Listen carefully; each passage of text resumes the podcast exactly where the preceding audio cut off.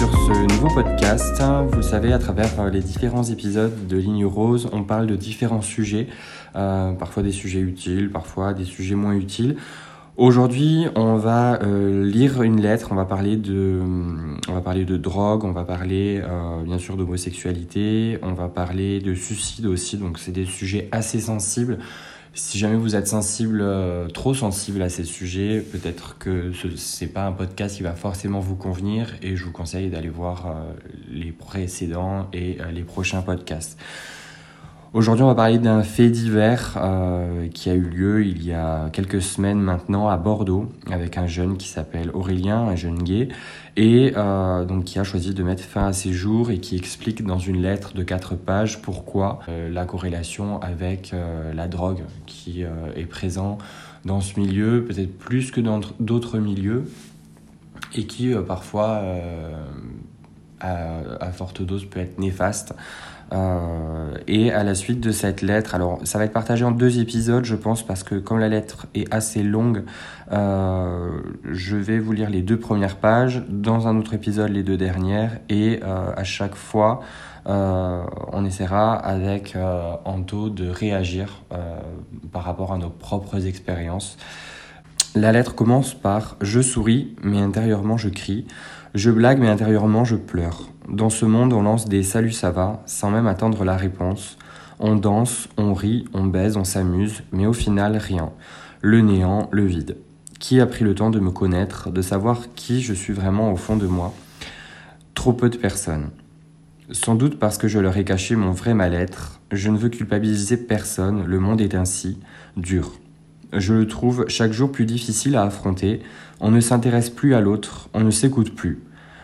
Aujourd'hui, je suis dans une immense impasse, j'étouffe, je ne trouve plus d'issue.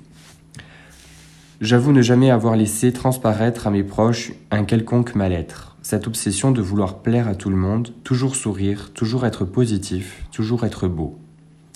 J'ai rencontré dans ma vie de belles personnes, des amis bienveillants, une famille merveilleuse. Mais chacun avait son lot de casseroles, de douleurs à gérer. Mon mal-être paraît tellement futile à côté des drames que peuvent traverser mes amis. J'ai toujours trouvé le monde dur, parfois cruel. Dès l'enfance, slash adolescence, où, mon, on me harcelait, slash frappait, pour mon homosexualité. Puis mes premiers pas, en tant que gay, de mes 18 ans à aujourd'hui, je suis beaucoup, beaucoup, beaucoup trop sorti. Et j'ai malheureusement trouvé chez beaucoup de garçons, dès mes premières rencontres et les années qui ont suivi, un manque de bienveillance. On répète ce que l'on a subi jeune gay visiblement. Certaines statistiques le disent, enfant battu devient violent une fois adulte, mais il est possible d'inverser cette spirale. Le milieu de la nuit fréquenté à trop haute dose devient alors toxique quand vous ne fréquentez plus que ça. Combien de paroles, de gestes, d'attitudes malveillantes, souvent sans même s'en rendre compte? Sans doute sûrement à cause des drogues. Mais malgré ça, j'ai continué à sortir, car la solitude me pesait. Tellement plus, tellement plus. Je ne sortais pas, je ne supportais pas de rester seul, car seul, je cogitais inlassablement. Mais paradoxalement, ces soirées me faisaient encore plus cogiter, et j'ai fini par croire que je ne savais rien faire d'autre. Puis j'ai pris des drogues, pour ne plus cogiter, pour oublier, pour m'oublier. J'ai toujours aimé danser, c'était d'abord mon premier intérêt pour la vie nocturne, mais quand on sort, on cherche aussi à plaire et faire des rencontres. Plaire, plaire, plaire. Plaire était tellement ancré dans mes pensées, sorti le culte du corps y est roi. Le physique est la seule chose que beaucoup regarderont ces nuits-là. Rentrer accompagné à la fin de la soirée était un petit shoot pour l'ego, mais le lendemain l'ego était vidé encore plus, l'amant parti et à nouveau seul. Je n'ai jamais su comment m'y prendre pour avoir slash vivre une relation sérieuse. J'en ai d'ailleurs jamais eu. Je crois que mon mal-être m'empêchait de vivre pleinement mes sentiments. J'étais tellement maladroit, et les années passant, je n'y croyais pas. Ou du moins, fait souffrir des garçons avec cette même maladresse. Ou du moins, je pensais que cela était réservé aux autres. J'ai moi aussi fait souffrir des garçons avec cette même maladresse que j'ai subie. En effet, on m'a vite fait comprendre qu'il était nettement plus facile de coucher que de vivre une belle histoire d'amour. Ces garçons qui se donnent sexuellement, mais ne donnent aucune émotion, sentiment, affection, ce garçon qui m'ignore le lendemain d'une nuit de sexe, qui se rhabille rapidement après avoir joui.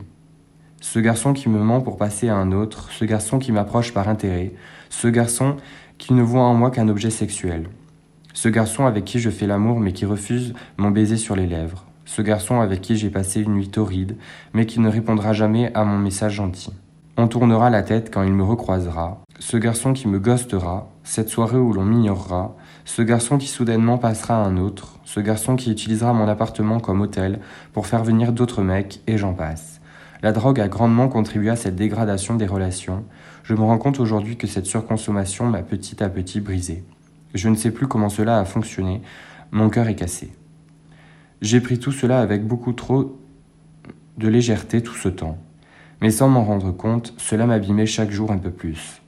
On agissait tous de façon incorrecte, moi y compris, les uns avec les autres, bien souvent sans m'en rendre compte, une spirale infernale. J'aurais pu arrêter, mais j'aimais draguer, séduire, conclure et consommer. J'aurais pu arrêter, mais j'aimais draguer, séduire, conclure et consommer. J'étais devenu dépendant, ce fut ma première addiction, bien avant la drogue. Et au final, je répétais ce que j'avais subi, ou subissais encore.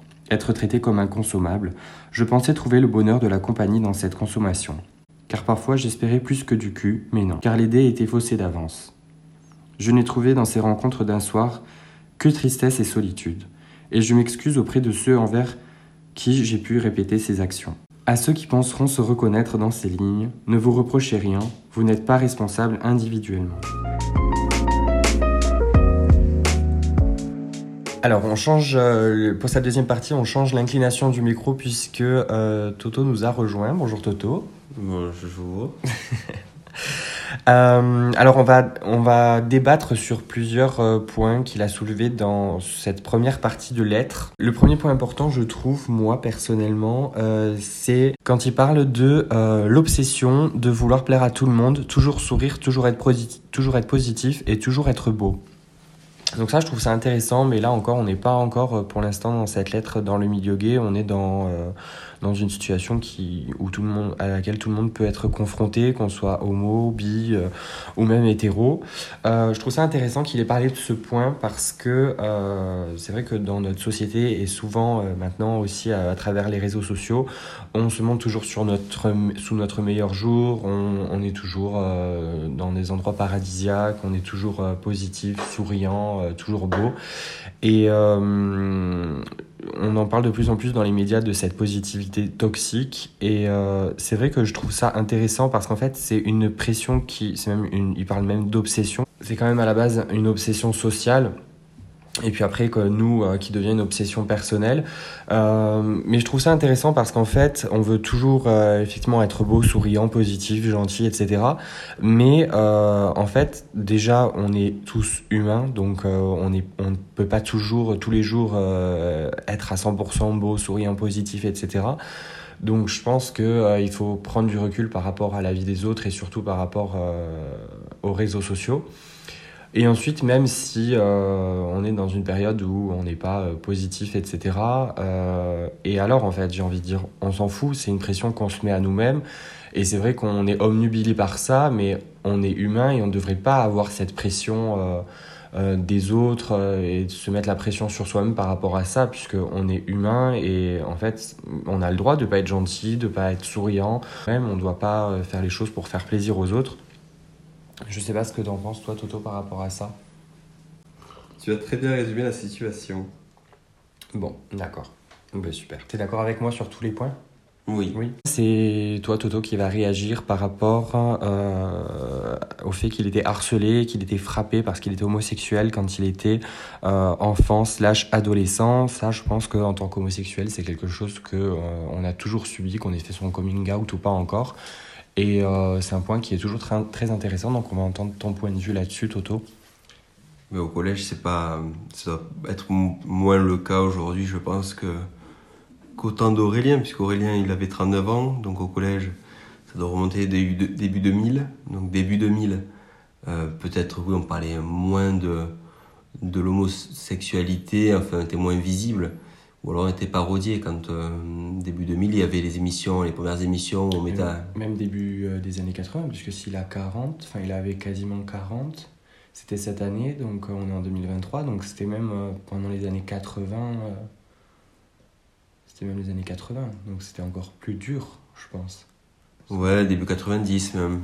Donc là t'avais la, la période de sida qui avait frappé les années 80 donc t'étais ça a encore impacté jusqu'à 96-97, je pense, le virus du sida. Mm. Donc oui, c'était un peu le un peu la, la, peste du, de la société. Donc ça devait être compliqué. Et puis même l'homosexuel, c'était une caricature. bon, ça l'est toujours hein, dans le milieu LGBT, mais dans le dans la société, encore dans le milieu LGBT, ça fait partie du spectacle, on va dire. Mais dans la, dans la société, ce spectacle-là, on le ressent vraiment comme une, une marionnette. C'est pas, nous on sait derrière qu'il peut se cacher des, un mal-être ou, euh, ou alors on surjoue pour euh, cacher euh, cette sensibilité-là, mais la société ne la voit pas comme ça. Donc je pense que je, on connaît pas trop ce, on connaît pas ce garçon à part sur les réseaux sociaux, mais s'il avait des manières, etc., peut-être que cette euh, féminisation du, de, l'homme euh, pouvait euh, déranger certaines personnes qui connaissaient pas le sujet, qui voilà, le maltraitaient.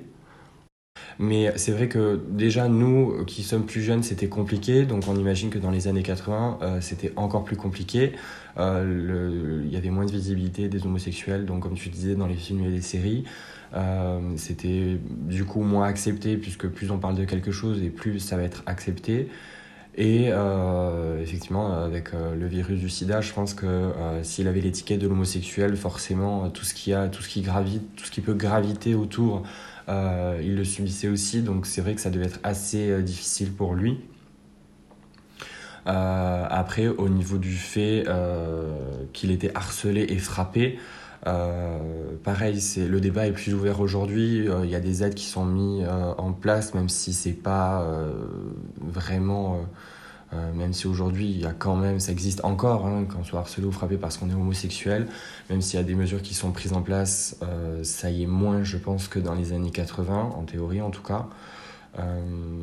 Et après, je pense qu'il de, je sais pas ce que tu en penses, Toto, mais effectivement, il devrait, enfin, ça devrait pas exister en fait. On, est homosexuel et alors, euh, je pense que, enfin, il n'y a aucun rapport avec, euh, il n'y a aucune raison que la personne soit harcelée ou frappée par rapport à ça. Euh, je sais pas ce que tu en penses, Toto. Il y a tout, tout est prétexte pour être harcelé à l'école. T'as pas besoin de, c'est pas, c'est pas fermé à l'homosexualité. C'est vrai. Tu es gros, bon, tu vas être euh, harcelé, tu es petit, mm. tu vas être harcelé, tu vas être roux, tu vas être harcelé. Mm. Euh, vrai. Tu vas être. Enfin, il y a tellement de, choses, donc euh, c'est un, prétexte supplémentaire pour dire voilà, euh, ça va être un bouc émissaire parce qu'il est gay. Ou lesbienne. Ou, Et est-ce que tu penses que tout le monde au final peut être harcelé parce que tout le monde va avoir une différence par rapport à un certain groupe de personnes? Ou est-ce que tu penses que ne sont harcelés que les personnes qui vont avoir une différence par rapport à ce qui est sociétalement pas accepté ou moins accepté? Moi, je pense que tout le monde peut être harcelé euh, euh, à l'école. Hein. Hmm. Donc, il n'y a pas. Même chez les gays. Oui, oui, que ce soit gay ou non, de toute façon. Parce que les gays vont très bien être euh, virulents hmm. envers les lesbiennes, et puis elles, vont se, elles vont se sentir persécutées parce que, hmm. voilà, le, gay aussi va harceler, peut-être, peut-être pas harceler, mais va être méchant, on va dire, envers une personne grosse parce que, voilà, elle rentre pas dans le culte de, euh, du LGBT. Il, en parle, il en parle dans sa lettre.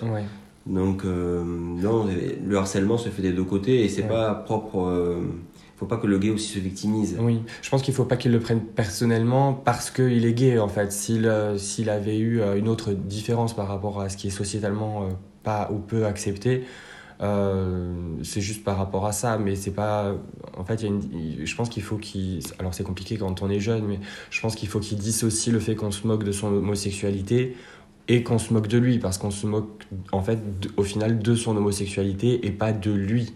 Oui, oui, c'est ça. Je pense que c'est ça. Il faut. Alors, c'est hyper compliqué quand on est jeune et surtout au collège de faire la différence, mais euh, je pense qu'il faut pas qu'on le prenne pour soi. Et d'ailleurs, ce qui est intéressant euh, quand tu dis que euh, la personne différente, on va dire, enfin, qui a une différence, est harcelée, mais cette personne-là peut harceler aussi pour quelqu'un d'autre pour un autre sujet, une autre différence. Et ça, je trouve ça intéressant parce qu'il le soulève lui-même. Il parle, en tout cas pour le milieu gay, il parle d'un manque de bienveillance et il parle de répéter ce que l'on a subi. Euh, et après, il parle même de euh, la possibilité d'inverser cette spirale. Alors, est-ce que lui, il était euh, encore au stade de, parce qu'il le dit lui-même, est-ce qu'il en était au stade de harceler lui de son côté ou est-ce qu'il était dans le stade d'inverser la spirale? On ne sait pas. Mais je trouve ça intéressant aussi ce point parce que c'est vrai que on a, je pense qu'on a tous été harcelés, que ce soit au collège ou au lycée ou, même après, mais ça nous a pas empêché de, enfin ça nous, et encore aujourd'hui d'ailleurs, ça nous empêche pas de nous moquer, peut-être pas harceler parce que c'est un mot un peu fort, mais ça nous empêche pas aujourd'hui de nous moquer de quelqu'un qui va avoir une différence euh, encore par rapport à nous. Et euh, je pense que c'est intéressant si on l'applique au milieu gay, parce que euh, en tant que gay, on a tous, du coup, on a tous subi des moqueries, même si c'est pas forcément été frappé et euh, avoir subi des violences. Mais c'est vrai que les gays eux-mêmes euh, sont, ont la critique assez facile, que ce mm. soit envers quelqu'un qui n'est pas gay ou que ce soit envers quelqu'un qui est gay. Et c'est là où c'est intéressant d'éveiller les consciences et de prendre conscience qu'on a aussi notre rôle à jouer par rapport à ça euh, et, et, de nous-mêmes en fait inverser la spirale, de faire attention à ce qu'on dit, de faire attention à qui on le dit, parce que on est contre le harcèlement, mais au final, on est contre le harcèlement et les moqueries, mais au final, euh, on peut avoir des mots durs, euh, se moquer et harceler quelqu'un à notre tour, qu'on en ait conscience ou pas.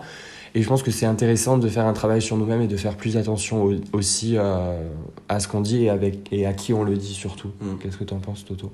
Oui, tout à fait, oui, tu as raison. Tu as raison, et on le voit sur les applications aussi. Oui. Donc, euh, parce qu'il n'y a pas que dans le milieu, enfin, il n'y a pas que dans le milieu euh, du quotidien, il n'y a pas dans les écoles, etc. C'est aussi sur les applications ou, quand on, on cherche quelqu'un ou qu'on parle avec quelqu'un, on ne met pas les formes on, se prend, c'est assez brutal parce qu'on n'a pas, on que le texte, donc on n'a pas mm. l'émotion derrière, on n'a pas la phrase, on n'a pas les expressions. Donc on reçoit un message, euh, non, désolé, je. Il n'y a même pas le désolé, désolé encore, je dis là désolé dans le message, mais c'est souvent euh, tu m'intéresses pas, tu es trop gros, mm. et tu dégages, et on te bloque. Et c'est violent quand on prend ça. Ou euh, t'es es trop vieux, t'as 26 ans, t'es trop vieux, next. Mm. Et c'est intéressant que tu parles des réseaux parce que justement, euh, les réseaux, alors nous, on a, on a grandi avec, on a grandi avec, euh, avec euh, Messenger, on a, avec MSN, etc. Et c'est vrai que à travers un écran, c'est beaucoup plus facile de critiquer, on le fait beaucoup plus facilement. Et c'est vrai qu'aujourd'hui, pour en tout cas, là on parle de l'homosexualité, donc pour un homosexuel qui veut faire des rencontres, que ce soit charnel ou pas, euh, il le fait à travers les réseaux aujourd'hui parce que c'est compliqué de, de, se faire des amis euh, bah, dans la vraie vie. On passe forcément par des réseaux. On a des réseaux qui sont euh, consacrés au milieu gay, donc forcément c'est ceux qu'on va avoir en premier choix. Et c'est vrai qu'à travers un, écran, c'est toujours plus facile de se prendre des remarques, des moqueries, de critiquer que dans la vraie vie. Oui, mais dans, même dans la vraie vie, ils le, ils le disent verbalement. C'est enfin, quand on va dans une boîte gay ou ou euh, enfin, c'est euh, un, gars qui est un peu dans mon point, où il va pas pouvoir euh, marcher en boîte mm. avec la chemise ouverte, parce qu'on va dire referme là, t'es trop gros. Enfin, normalement, et puis tout est, tout est dans des cases chez les gays. Mm. Tu vas voir les twins, tu vas voir les beers, tu vas voir le mec qui navigue dedans, mais enfin, on sait pas ce qu'il fout tu veux il y a, y a, plein de choses comme ça c'est pas forcément on peut peut-être qu'on peut appeler ça plutôt des catégories plutôt que des cases. Non c'est des cases. Ah ouais c'est des cases des catégories pour toi parce que on va te dire euh, moi je cherche que des twinks. Mmh. ouais d'accord tu peux avoir 24 euh, ans par exemple. Twink c'est 18 25 encore c'est mmh, mais encore il faut qu'il soit très fin c'est féminin c'est c'est n'importe quoi parce que tu euh, ils s'intéressent vraiment enfin ils s'intéressent pas à la personne. Ce qu'ils veulent c'est avoir un cul à baiser ou alors quelqu'un de jeune pour pouvoir le pour dire voilà on va le tirer puis euh, mm. on, le rajoute sur le palmarès. C'est ça qui est, qui est, qui, est, débile dans le, dans le milieu gay. Mm. et euh, après de toute façon le, y a, je le dis toujours et ça choque toujours les gays mais euh, il n'y a pas plus homophobe que le milieu gay. Mm. et plus discriminant c'est un monde de, de, pourri quoi. Donc il faut le juste donc c'est bien de défiler hein, le mois de juin le cul à l'air. Et, et danser sur des chars hein, c'est bien c'est un moment festif ça, ça montre qu'on existe mais euh, ce qu'on montre là à la télé, ou alors euh, c'est tout l'inverse. C'est vraiment, c'est du fake, quoi. Et le milieu gay, c'est ça en général, c'est du fake. C'est arc-en-ciel, tout est beau, tout est, tout est licorne, Mm. mais en fait, rien rien n'est beau, quoi. En fait, c'est, euh, Oui, bah, c'est un peu euh, ce qu'il dit dans sa lettre en fait. hein, c'est que quand il parle de, de, de personnes jetables, etc., de, de nuits éphémères, c'est oui, c'est un peu ça. C'est euh, on, on se prend des critiques par la société ou par les gays, nous-mêmes on critique. Donc en fait, c'est comme il dit, c'est une spirale infernale. Et en fait, même si on a conscience que c'est pas bien, on le fait quand même. Quand je dis on, c'est pas forcément nous, mais c'est euh, en on général peut dans le le faire, aussi, milieu. on peut critiquer aussi euh, en soirée, t'as un mec qui arrive, euh, Oui, tu, oui. tu sais pas ton style. euh, Et c'est là où c'est intéressant d'éveiller les consciences et de faire plus attention à ce qu'on dit et à ce qu'on fait.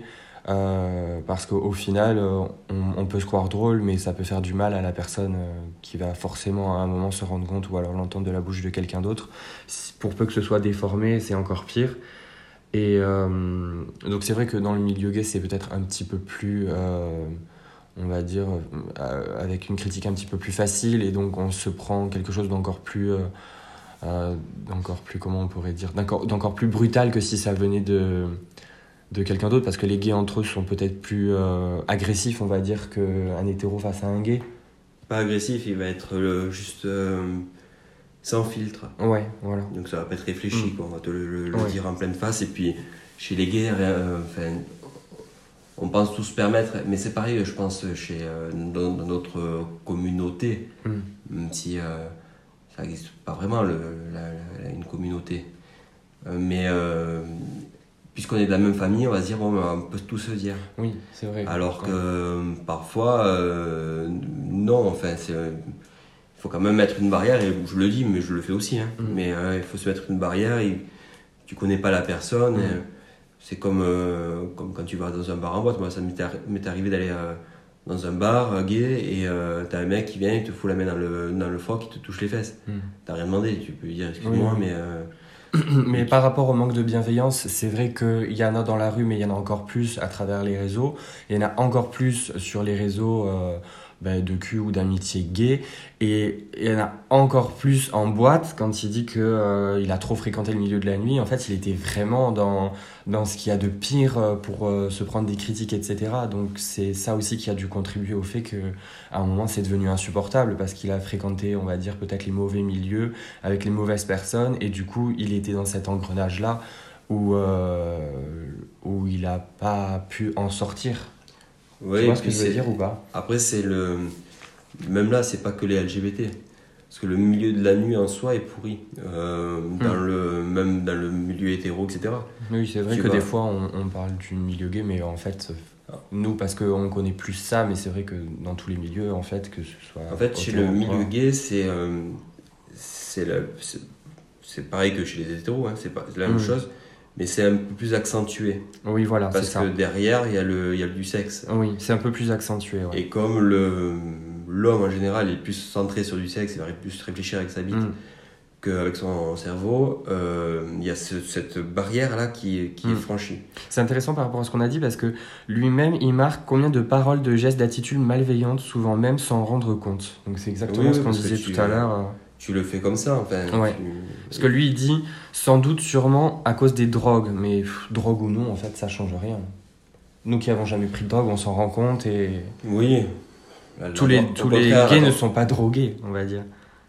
Non, mais il y a toujours un petit peu, euh, un peu de coke. euh, c'est pas de la drogue Mm. en plus, euh, c'est pas de la bœuf, etc. hein, chez les gays. C'est, un excitant. C'est, euh, ça va être de la Oui. coke, ça va être d'autres. du chemsex. euh, ouais, D'ailleurs, d'autres c'est quoi le chemsex comme drogue? C'est un Tu mélange. C'est un mélange. Ah ouais euh, d'autres euh, en parleront mieux euh, que moi, enfin mieux que nous. Ouais. Mais euh, t'as les amphétamines, etc. Mm. qui font que tu vas être un peu plus Ouais. excité. euh, c'est, ce sont des drogues juste pour durer. Ouais. Euh, t'arrives en fin de je sais pas, t'arrives à 2h, 3h, t'es un Mhm. peu, un peu, tu prends de la Ouais. tu vas durer jusqu'à 7h et puis tu vas faire une rallonge et puis tu vas, Mm. Oui. tu vas durer jusqu'à 10 et puis voilà. Et c'est là où c'est dangereux parce que tu vas être plus, euh, tu vas accepter toute proposition, donc tu vas finir dans une, comme il disait le gars, dans, une- dans un appartement, tu vas avoir un peu de drogue dans le, sur, le, sur l'îlot, tu vas en prendre, tu vas avoir d'autres personnes, Oui. ça va entraîner des, des, des, des orgies et puis c'est là où il y a des risques Mhm. après. En Et, c'est euh, pas prendre la drogue hein, le plus risqué. Oui, non. C'est après de ce que tu fais euh, de Oui, toi, et de ton corps ça. et t'as juste, perds un peu l'esprit et du coup tu peux faire n'importe quoi. Ouais. Donc, euh, puis on l'a vu après récemment sur des Mm. accidents, etc. Mais euh, c'est. euh, Mm. c'est- en soi, c'est- drogue, une drogue LGBT, oui, mais c'est pas, c'est pas, c'est pas lié. C'est drogue, drogue et milieu de la nuit, oui. Et ce qui est encore plus dur, je trouve, c'est que bah déjà c'est dur quand tu te prends des remarques euh, par rapport au fait que tu sois homosexuel, que ce soit de d'autres homos ou euh, d'hétéros. C'est dur, mais c'est dur même quand tu cherches pas forcément à plaire. Alors que lui, son objectif, on va dire, c'est de plaire. Il le marque d'ailleurs plusieurs fois. Il met plaire, plaire, plaire. Et je pense que c'est d'autant plus euh, horrible en fait à, à à se prendre ça en, en pleine face quand tu cherches à plaire et que tu te prends des moqueries en face, je trouve que c'est encore plus dur que dans la vie de tous les jours où tu cherches pas forcément à plaire et que tu te prends des critiques. Ça dépend. Parce que lui, il a un objectif quand même derrière. Nous, on se balade dans la rue, on n'a pas, on pas d'objectif et on se prend une remarque, bon, c'est blessant, mais c'est comme ça. Alors que là, il va dans un milieu où euh, il cherche à plaire et de l'attention et euh, il se prend des critiques. Je trouve que c'est encore plus horrible. Mais en général, quand tu es célibataire, que tu, comme euh, lui qui recherche l'amour, il va certainement, il va, enfin, il va rentrer dans un jeu de séduction en permanence pour pouvoir attirer un regard Ouais, et pourquoi pas concrétiser et être en couple. ouais. Mais c'est pour ça que le culte du corps euh, est présent chez les gays, parce que Oui. chez les gays, tu veux plaire à tout prix. Oui, ouais, Tu veux vrai. plaire. euh, Mais encore une fois, on en parlait au début, c'est une pression qu'on se met à soi-même, mais c'est une pression qui n'a pas lieu d'être parce qu'en fait, on, oui, on trouvera l'amour quand même. Tu vois, il y a forcément des gens qui nous accepteront tel qu'on est sans qu'on sans qu'on veuille être toujours sous notre meilleur jour. Ouais, mais tu veux plaire à tout prix. Tu veux plaire à tout prix, mais ça c'est dans tous les milieux. Tu veux, tu oui, veux oui, plaire, vrai, oui. Tu veux plaire au boulot parce que tu sais Mm. que tu vas devenir populaire et Oui. puis euh, du coup ça va Ouais. t'apporter des missions Alors qu'encore une fois, on s'en fout, quoi. Chacun est comme il est et on ne devrait pas avoir cette pression de, de plaire, d'être souriant, d'être positif. On devrait Mais chez pas... le gay, il va, il- tu, tu veux plaire, en permanence parce que tu as la vingtaine, tu veux, Mm. tu veux jouer de ton corps, donc tu veux plaire pour Mm. attirer. La trentaine, en général, tu essaies de te caser, donc Ouais. tu veux plaire pour trouver quelqu'un. Et la quarantaine, tu veux plaire pour rester dans le coup. Parce que tu sais que chez un gay, Oui, euh, oui. quand tu as 40 ans, tu sers plus à rien. Mm. Donc euh, tu veux plaire. Mm. Et les quinquas, pareil, ils font plus attention à eux parce qu'ils vont rentrer dans la case daddy et donc ça va plaire Mm. euh, aux fameux twink qui Mm. disent bon ben voilà il y a de l'expérience, on va avoir plus de câlins. Mais c'est fou parce que chez le gay, le gay veut, veut, veut baiser à tout prix. Oui. euh, Et c'est ça en fait qu'il a trouvé dur aussi, c'est que lui, il- en tout cas dans sa lettre, il disait qu'il cherchait vraiment l'amour, qu'il se sentait seul et que du coup il sortait pour trouver l'amour. Et au final, euh, il a été confronté, euh, je pense, à la dureté de, de la vie de la nuit et en plus couplé à, à la vie gay. Mais s'il a, il a pas trouvé l'amour, c'est de sa faute aussi. Euh, bah, Je pense qu'il sortait pas forcément dans les bons endroits du coup, parce que c'est que ce soit gay ou hétéro, tu sais très bien que tu vas pas trouver l'amour en sortant en boîte, ou alors ça arrive, mais à un très faible pourcentage. C'est les personnes qui Oui, sortent en boîte, euh, elles y vont pour s'amuser, elles y vont pas pour, ou pour un coup d'un soir, elles y vont pas euh, trouver euh, Mais leur futur mari. Quoi. Puis il devait être connu comme le loup blanc, lui. Puisque Tu s'il était dans le milieu gay euh, à, à fond, forcément, s'il rencontre quelqu'un qui est toujours. Oui, c'est des, petits, des petites sphères, c'est des petits milieux, donc si tu. Lui, il sortait très souvent. Comment donc, apporter la, la confiance si tu sais très bien qu'il tourne partout? C'est vrai, c'est vrai. Tu, euh, Ouais. Donc forcément, il recherchait constamment l'amour, pour- enfin le- le- le- les liens pour trouver l'amour, mais sauf que les liens étaient un peu rompus puisque. euh, Oui, il y a ça aussi, c'est vrai qu'on n'y pense pas, mais quand on gravite autour d'un milieu très souvent, euh, c'est un monde qui est très petit. euh, donc, du En coup, c'est vrai il qu'il devait se- être assez connu, il devait faire partie des habitués, quels que soient les lieux où il allait. Donc, c'est aussi. Et même en dehors, parce que s'il avait ces liens-là, qui euh, disait que son appartement était un hôtel, en gros, Oui, c'est vrai. J'avais pas du tout pensé à ça, mais c'est vrai que c'est euh, intéressant que tu, tu que tu parles dire, de ça. euh, viens, il y a une adresse sympa, Ouais. euh, Oui. tu, tu baises, Ouais. puis. euh, Oui. il a été plus dans la, dans la, dans la, dans la posture de l'organisateur des soirées, Ouais. des orgies, etc. Oui, c'est vrai. Donc ce qu'il aurait fallu, c'était de, de prendre ses distances pendant six mois ou, quitte- ou alors changer de ville. Mm. Et se refaire une image, et puis euh, et encore, on se la refait pas vraiment l'image. Mm. On revient dans son, Oui. dans son fief, mais euh, c'est. euh, Oui, oui c'est vrai que au final, il est tombé dans un engrenage, certainement malgré lui, hein, mais il est tombé dans cet engrenage et, et en fait, il n'a pas su, je pense, s'en sortir et du coup, jusqu'au moment où c'est devenu trop insupportable et que et qu'il a dû faire ce geste désespéré. Non, je sais pas ce que t'en penses? Oui, oui, oui. S'il a fait ce geste, c'est que. euh, et Je Ouais. suis sûr que tous les mecs qu'il a côtoyés, ont dû commenter ou verser leurs larmes en disant il était, enfin, c'est très hypocrite. Hein. Je suis sûr que certains qui l'ont craché dessus, oui, aujourd'hui, oui. dit je le connais très bien, on a fait des bonnes soirées ensemble, etc. Mm. Alors que c'était les premiers à se foutre de sa gueule. Ouais. Oui, c'est vrai. Oui, oui. Après ça, c'est euh, c'est pas forcément aussi dans le milieu gay, c'est dans tous les milieux. Quand t'as quelqu'un qui meurt, forcément, t'as tout le monde, qui, enfin, en tout cas beaucoup de gens euh, hypocrites qui vont dire euh, Moi je le connaissais, je l'adorais, etc. Alors que si ça se trouve, c'était les pires ennemis du monde. Il a chier dessus. Ah ouais. Donc, ouais, c'est vrai que ça aussi c'est compliqué. Mais bon, après, ça c'est un, autre sujet, mais ça fait partie de, de l'hypocrisie de, de l'être humain, on va dire. Ben, je pense qu'on a, on a soulevé tous les sujets qu'il avait abordés dans ces deux premières pages. Et là, pour pas que ça fasse un épisode trop long, on est à plus de 30 minutes, euh, on va faire une partie 2. Mhm. Si on devait quand même conclure et retenir 6 euh, points, moi je retiens 6 points de cette première partie d'émission, c'est euh, point numéro 1, donc si jamais vous sentez beaucoup de tristesse ou que vous vous sentez vraiment en dépression, il faut en parler. je sais que c'est difficile, mais il faut surmonter ça, il faut en parler à quelqu'un de confiance, à un proche. Et, cette personne va soit vous aider, soit elle va vous aiguiller. Le monde est petit, il y a forcément vous ou un proche qui va connaître quelqu'un qui connaît quelqu'un. Donc vraiment, il ne faut pas hésiter à en parler. Le deuxième point, c'est pas de pression sociale. Vous avez le droit de pas correspondre à ce que la société attend de vous. Vous avez le droit de pas sourire ou de pas tout le temps sourire. Vous avez le droit de pas euh, vous faire beau, de pas. Euh, vous avez le droit en fait. Vous êtes qui vous voulez. Il y a, il y a que vous qui pouvez savoir ce que vous voulez faire. Et voilà, il n'y a pas de pression sociale, vous êtes qui vous êtes. Ensuite, euh, le troisième point, c'est le harcèlement. Si vous vous faites harceler, si vous êtes frappé, pareil, là encore, il faut en parler. Il faut Si vous êtes jeune, il faut en parler à un adulte, il faut parler, euh, si c'est à l'école, il faut en parler euh, à un surveillant, quelqu'un qui vous écoutera, quelqu'un en qui vous avez confiance. Et sachez que la situation n'est pas normale, mais c'est une, une situation qui est très éphémère. C'est parce que vous êtes jeune et quand vous serez adulte, vous, vous choisirez avec qui euh, vous passerez vos journées, vous choisirez avec qui vous partagez votre vie et vous serez plus confronté à ça. Donc voilà, même s'il n'y a pas dans l'immédiat de solution à votre harcèlement, euh, le mieux c'est d'en parler. Et si jamais c'est trop dur d'en parler, sachez que c'est une situation qui va être très éphémère. Ensuite, pour le manque de bienveillance, pour les critiques, euh, que vous soyez jeune, adulte euh, ou même euh, senior, si vous êtes entouré de personnes négatives, vous les laissez partir, vous n'avez pas besoin de ça. Le positif attire le positif, donc laissez-les partir en fait. Vous n'avez pas besoin de ça, il vaut mieux être seul que mal accompagné, on le répétera jamais assez.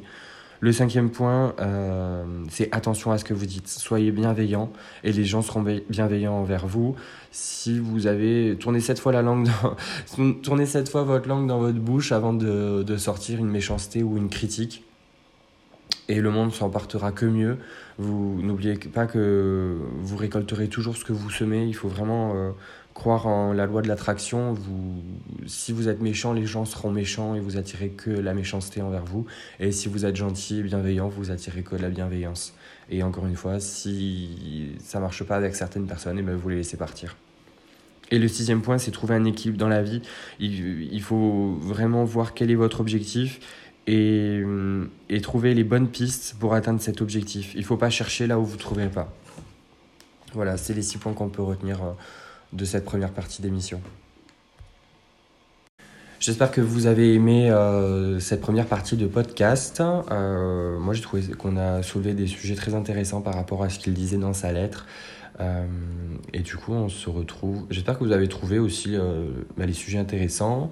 on aimerait bien avoir nos avis, avoir vos avis. N'hésitez pas à nous envoyer des messages privés.